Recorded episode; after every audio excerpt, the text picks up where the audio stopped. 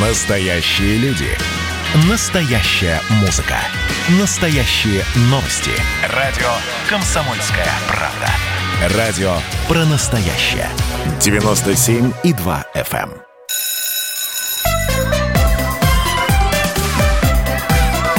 эм. Родительский вопрос. На радио «Комсомольская правда».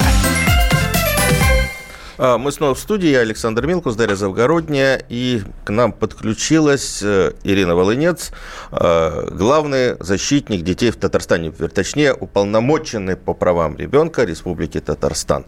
Э, красавица и многодетная мама.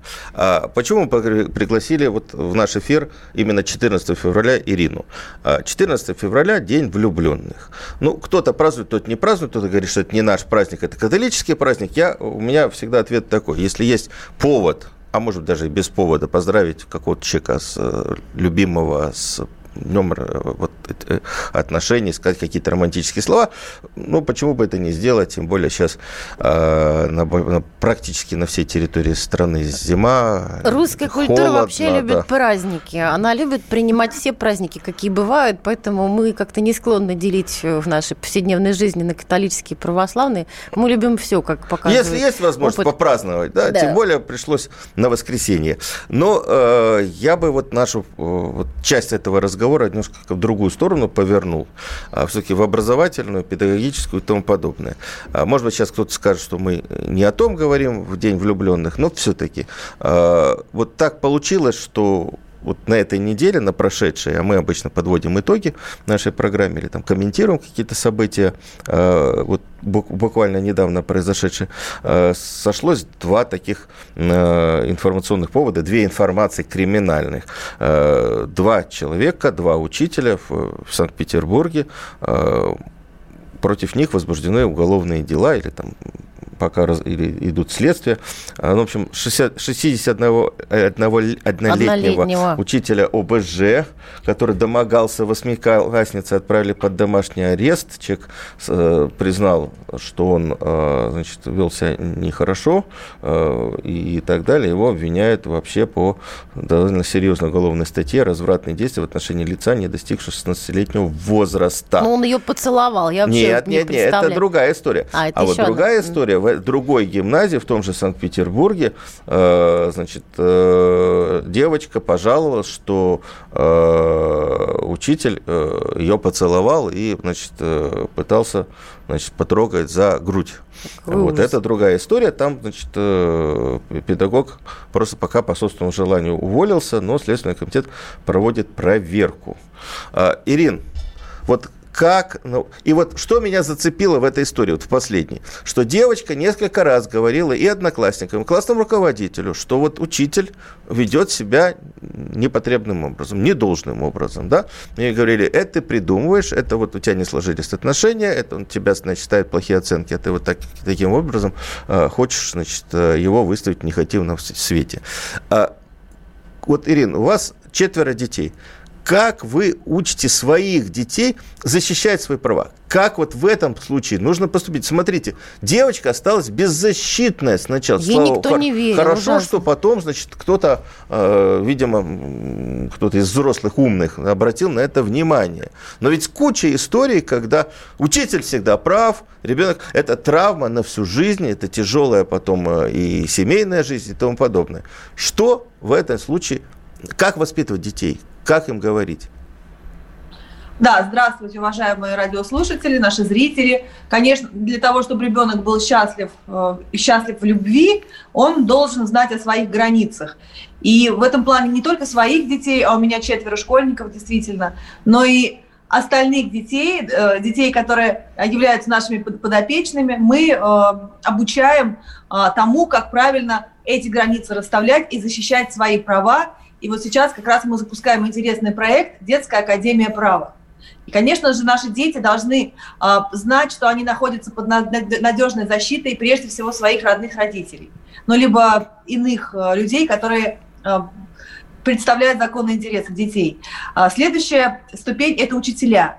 И вообще все окружающие, конечно, должны делать все для того, чтобы наши дети чувствовали себя комфортно в этом и, мире. Ирин, Ирин, но, это, это, да, это, это, это теоретически. Давайте, вот да, мама, я, вот мама, да, секунду, как... Секунду, секунду, да. секунду, я не ответила на вопрос. Да. да. Я сейчас нарисовала идеальную картинку.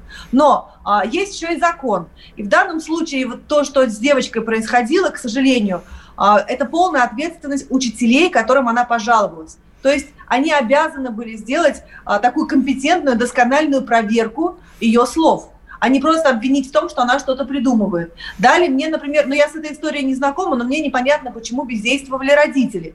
То есть здесь то ли девочка не рассказала дома, потому что дети Неудобно, часто не стыдно. Подожди, слушай, вот оттуда я абсолютно понимаю, почему э, девочка не сказала родителям. Ну, условно, мы эту историю не знаем, но обычно так и происходит.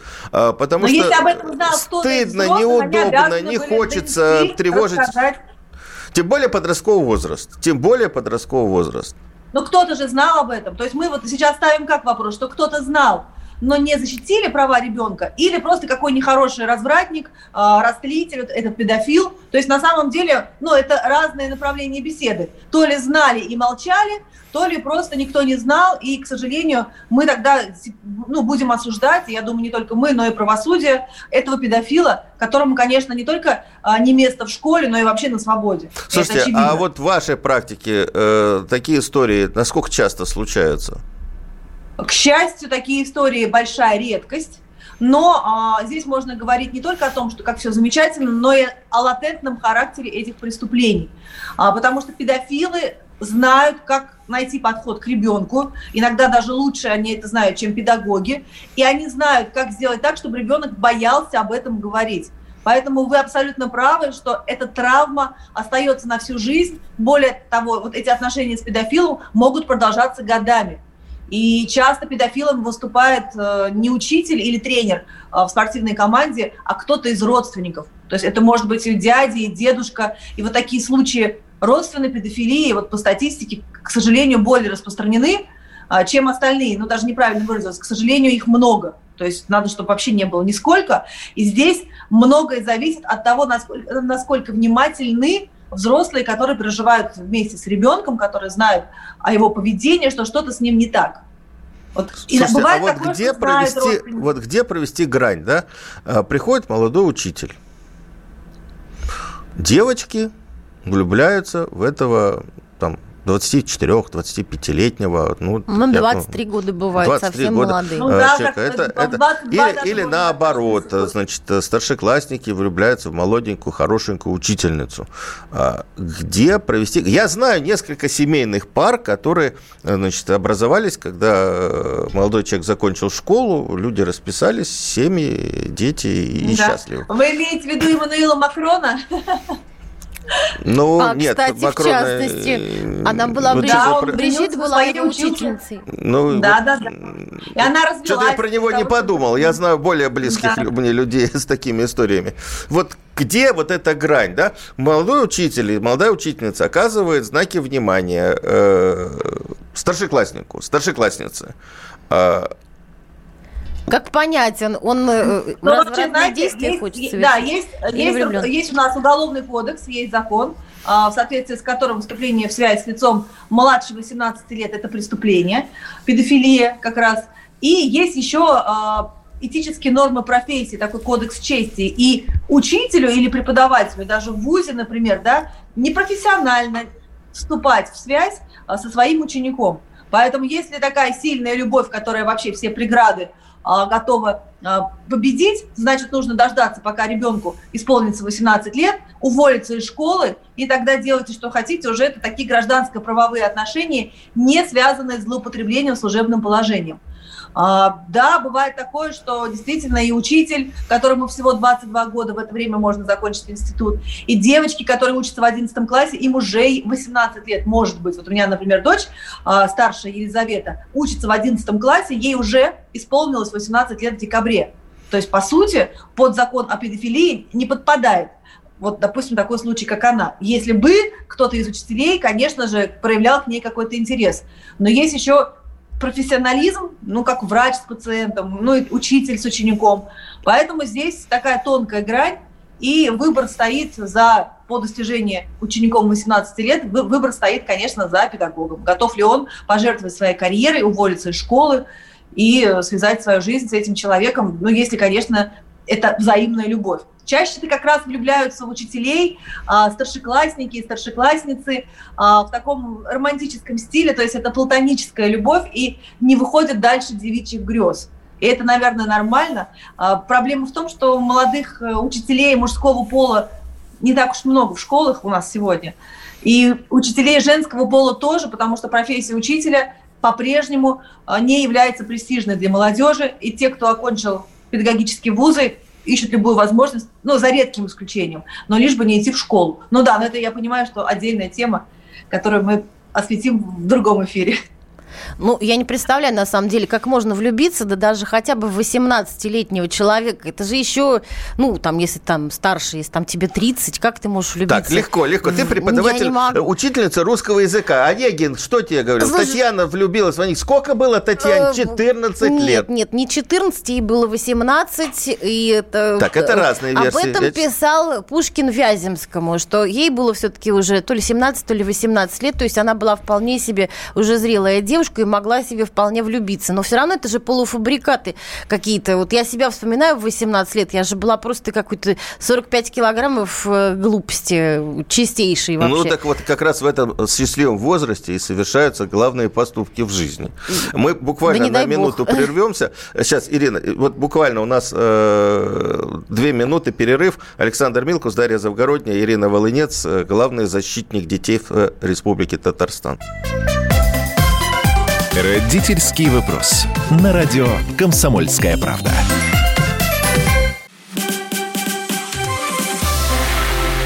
Это было начало. Это действительно история, которая будоражит. Так вся страна обалдела. И Россия родина слонов, она от океана до океана, да. И мы, мы всегда правы, мы никогда не сдаемся. И самое главное, что же будет дальше? Комсомольская правда. Это радио.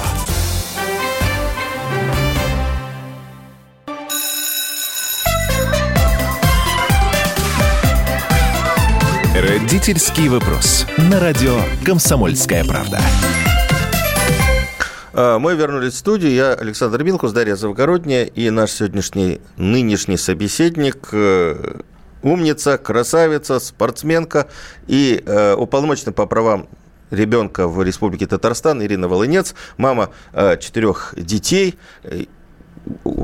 разговор у нас, в общем, привязан к 14 февраля, разговор про, любви, про любовь в школе, но и про э, отклонения в школе, э, связанные с вот таким вот э, многозначным словом в русском языке. Ирина, вот такой вопрос. Вот смотрите, все-таки школа это время пубертата, это время, когда играет гормон, это время, когда учиться, особенно в старших классах, там лет с 13, 14, 15, не хочется, хочется любви, взаимоотношений и целоваться где-нибудь под вязами, а, если такие деревья есть где-нибудь в регионе а, возле школы.